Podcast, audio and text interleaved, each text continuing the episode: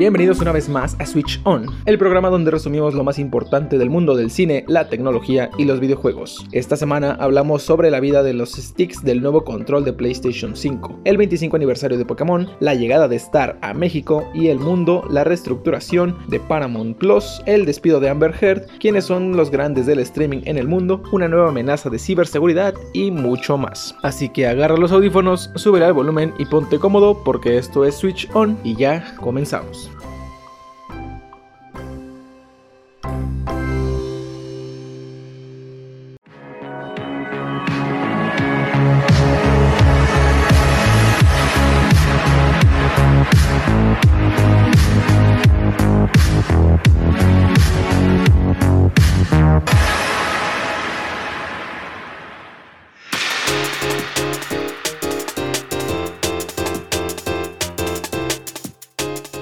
Los mandos o controles de una consola son parte de la columna vertebral para una fórmula de éxito. Cuando el mando falla o no tiene el rendimiento esperado, comienzan los problemas para los fabricantes. El canal de YouTube iFixit, especializado en el análisis y reparación de diversos dispositivos electrónicos, ha realizado una investigación para averiguar por qué hay tantos casos en los que el DualSense, el nuevo mando de PlayStation 5, está sufriendo de drift en sus sticks. De acuerdo con un informe de ALPS, fabricante de los sticks, se espera que la vida útil de los mismos al inclinarlos sea de 2 millones de ciclos y de 500.000 ciclos al pulsarlos. Según el análisis de iFixit, esto se traduciría en 417 horas de juego con Call of Duty Warzone, o bien, si tú juegas 2 horas cada día durante 7 meses, sobrepasarías la vida útil que el fabricante ha calculado para los sticks. De momento no hay un comunicado oficial por parte de Sony sobre este aspecto, porque de admitir culpa podrían traducirse en pérdidas. Pero no debería darles pena porque esto ya les ha sucedido a Xbox y Nintendo, aunque los japoneses no son los que más han sufrido por este tema. Demandas colectivas por el mal funcionamiento de los Joy-Cons, tanto en el Nintendo Switch como en su versión Lite, han mantenido furiosos a los usuarios que han sufrido por esto,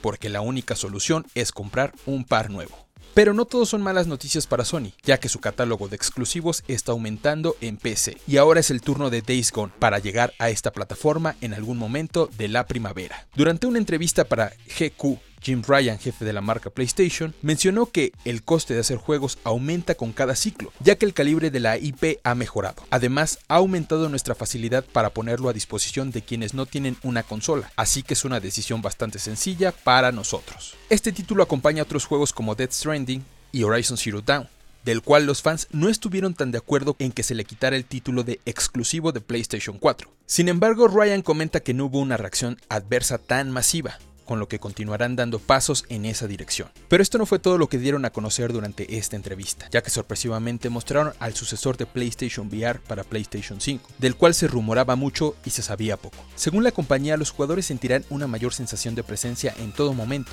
y experimentarán una mayor inmersión en los videojuegos, cuando se coloquen el aparato en comparación con las gafas de realidad virtual de PlayStation 4.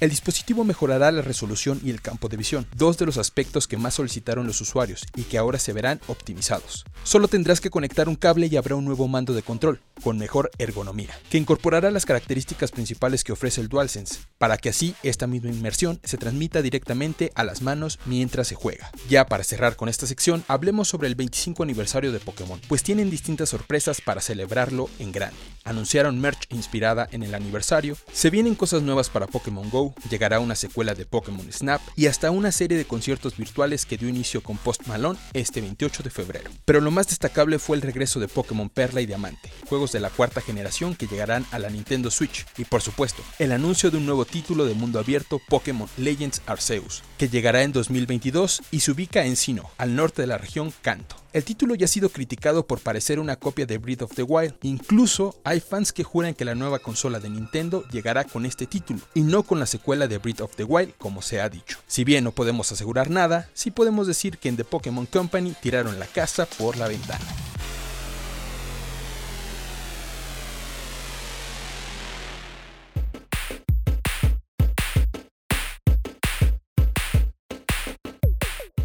Después de su despido de The Mandalorian, Gina Carano ha dado una entrevista a Ben Shapiro, donde asegura que Disney hace bullying a sus trabajadores y que ella conoce una historia tan sucia que dejaría mal parada la compañía del ratón ante los medios. He pasado por mucho y he visto mucho, claramente del acoso que ha tenido lugar en mi contra. Lo vi antes. No soy la única que ha sido intimidada por esta empresa y lo sé muy profundamente. Podría compartir una historia que cambiaría las cosas en los medios, pero no puedo porque vendería a un amigo. De acuerdo con la actriz, el proceso para dejarla fuera inició con la sustitución de su personaje por el de Ahsoka Tano en un arte promocional. Posterior a esto comenta que ella estaba lista para perder su trabajo. Sin embargo, fue un golpe duro enterarse de la decisión a través de redes sociales. Durante esta entrevista, la actriz también habló sobre la publicación hecha por Pedro Pascal en 2018, cuando comparó a los niños mexicanos encerrados en jaulas en Estados Unidos con los campos de concentración en la Segunda Guerra Mundial. Adoro a Pedro, sé que ha dicho y hecho cosas hirientes, pero llegamos a un acuerdo después de que nos dimos cuenta de que éramos un poco diferentes políticamente. Teníamos un acuerdo de que ante todo eres un ser humano y tú eres mi amigo primero. Sé que ambos hemos cometido un error en nuestros tweets, no somos perfectos, somos seres humanos, pero no es un mal ser humano, es una persona dulce. Su próxima participación en el séptimo arte será en una película producida por Ben Shafiro, quien es un famoso conductor y comentarista político conocido por defender una ideología conservadora. En otros temas que también tienen que ver con Disney, han anunciado y realizado distintos cambios en su compañía. Desde este 22 de febrero, Fox Channel se despidió de nuestro país dando paso a la llegada de Star Channel, que es lo mismo que ya existía, solo le cambiaron el nombre. En junio estará disponible Star Plus, una plataforma que en Latinoamérica llegará de forma independiente a Disney Plus, contrario a lo que sucede en Europa, donde está dentro de la misma plataforma. Aunque si nos ponemos a pensar, en Europa tienen un mejor poder adquisitivo que en Latinoamérica, lo que nos lleva a decir que es probable que la gente de este lado del mundo se termine por elegir entre una, otra o ninguna. También se habló de las series originales como Los Simpson, DC Sauce y Duncanville, de las que confirmaron que seguirán en sus mismos canales. Sin embargo, la familia más famosa de la televisión aún está por ver a qué plataforma de streaming llegará con todas sus temporadas, si a Star Plus o Disney Plus. Cambiemos de plataforma de streaming, vamos con Paramount Plus, que se transforma para ofrecer series y películas exclusivas para tratar de competir contra Disney y Netflix. La compañía se prepara para una expansión a nivel global y a partir del próximo mes, CBS All Access se transformará en Paramount Plus y será relanzado en múltiples países. Este cambio ofrecerá un nutrido catálogo de 2.500 películas y más de 30.000 episodios de series de TV de canales como Nickelodeon, Comedy Central, Showtime, MTV, además del contenido original que están pensando producir. En una llamada con accionistas para discutir los resultados financieros de su último trimestre, el director ejecutivo de Viacom CBS, Bob Bakish, prometió 36 series originales para estrenarse en 2021. Paramount Plus debutará algunas películas seleccionadas 30 o 40 días después de su estreno en los cines. Entre ellas se encuentran Misión Imposible 7 y Un lugar tranquilo 2 fechadas para llegar a las salas de cine en septiembre de 2021. También han cerrado un acuerdo con MGM por lo que su catálogo también estará disponible incluyendo Sin tiempo para morir, la próxima película de James Bond, Creed 3 y House of Gucci. Las películas llegarán al servicio 90 días después de su estreno, puesto que durante los primeros 3 meses se proyectarán en exclusiva por Epix, el servicio de TV de paga disponible en Estados Unidos. Como ya lo mencionamos, Paramount Plus reemplazará a CBS All Access en Estados Unidos y comenzará un despliegue mundial a partir del 4 de marzo en Estados Unidos, Canadá y Latinoamérica. Sin embargo, el servicio ya está disponible en México y Brasil gracias a un acuerdo con Claro Video, aunque se desconoce si el costo de la membresía de 79 pesos se mantendrá igual o subirá de precio con la llegada de más contenido.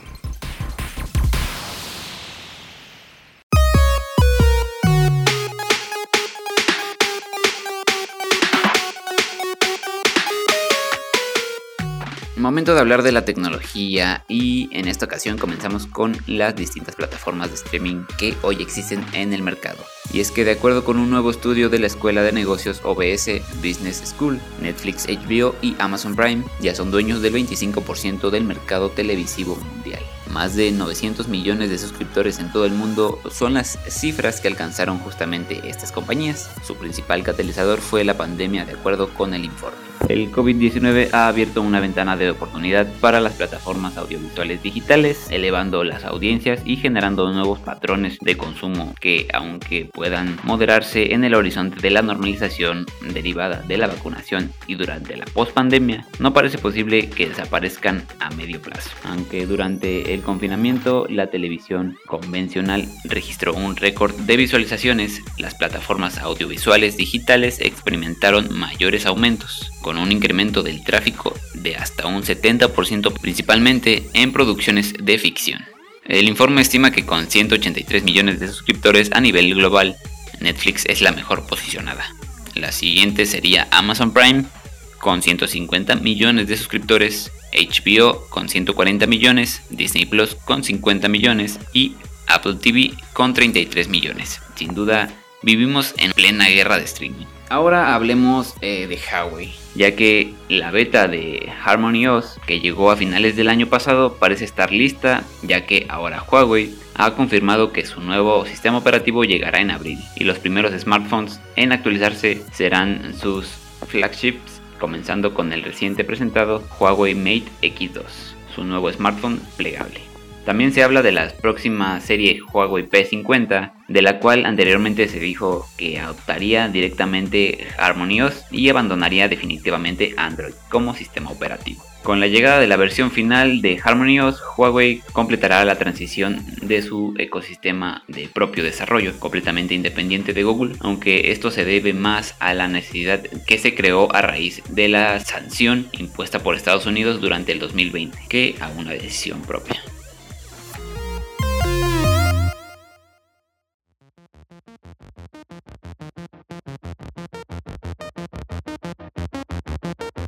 Antes de despedirnos, vamos con las menciones honoríficas.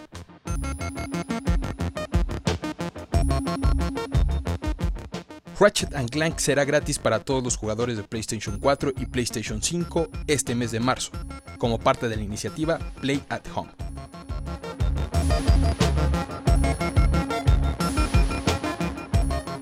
Después de que Hasbro anunciara que no haría más figuras de acción de Cara los precios de los juguetes existentes se dispararon hasta 5 veces su precio original.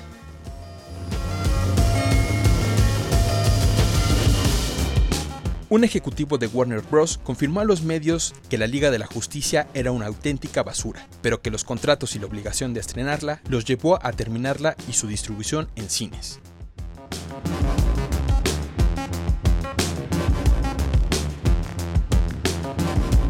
El universo de Avatar, el último maestro aire, se expandirá con una nueva película animada y un estudio dedicado a desarrollar proyectos ambientados en este mundo.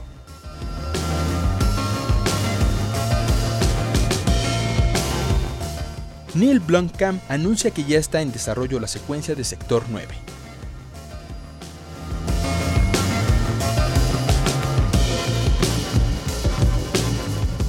De acuerdo con Deadline, Warner Bros. está preparando un reboot de Superman con J.J. Abrams, pero todavía no queda claro si Henry Cavill regresará como el personaje.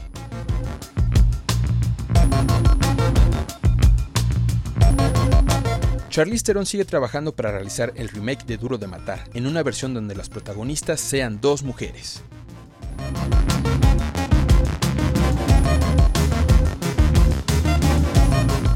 La serie de Halo no ha muerto, sin embargo, ahora el contenido se trasladará hacia Paramount Plus y estrenará durante la primera mitad de 2022.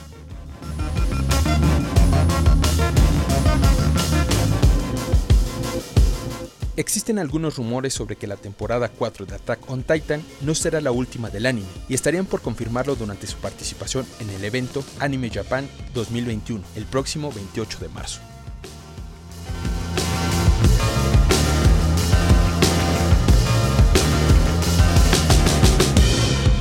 Través de un video de 8 minutos llamado Epilogue, sacado de su película Electroma, Daft Punk anuncia su separación tras 28 años haciendo música.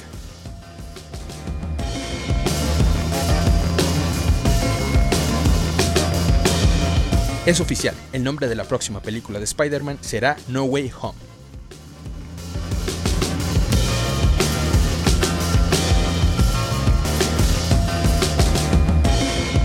Ahora sí, te esperamos la próxima semana con más de Switch On. Recuerda seguirnos en nuestro canal de YouTube y compartir con alguien este contenido. Claro, si te gustó. También estamos en Twitch, donde solemos hacer directos durante la semana. Nos vemos, escuchamos el próximo episodio.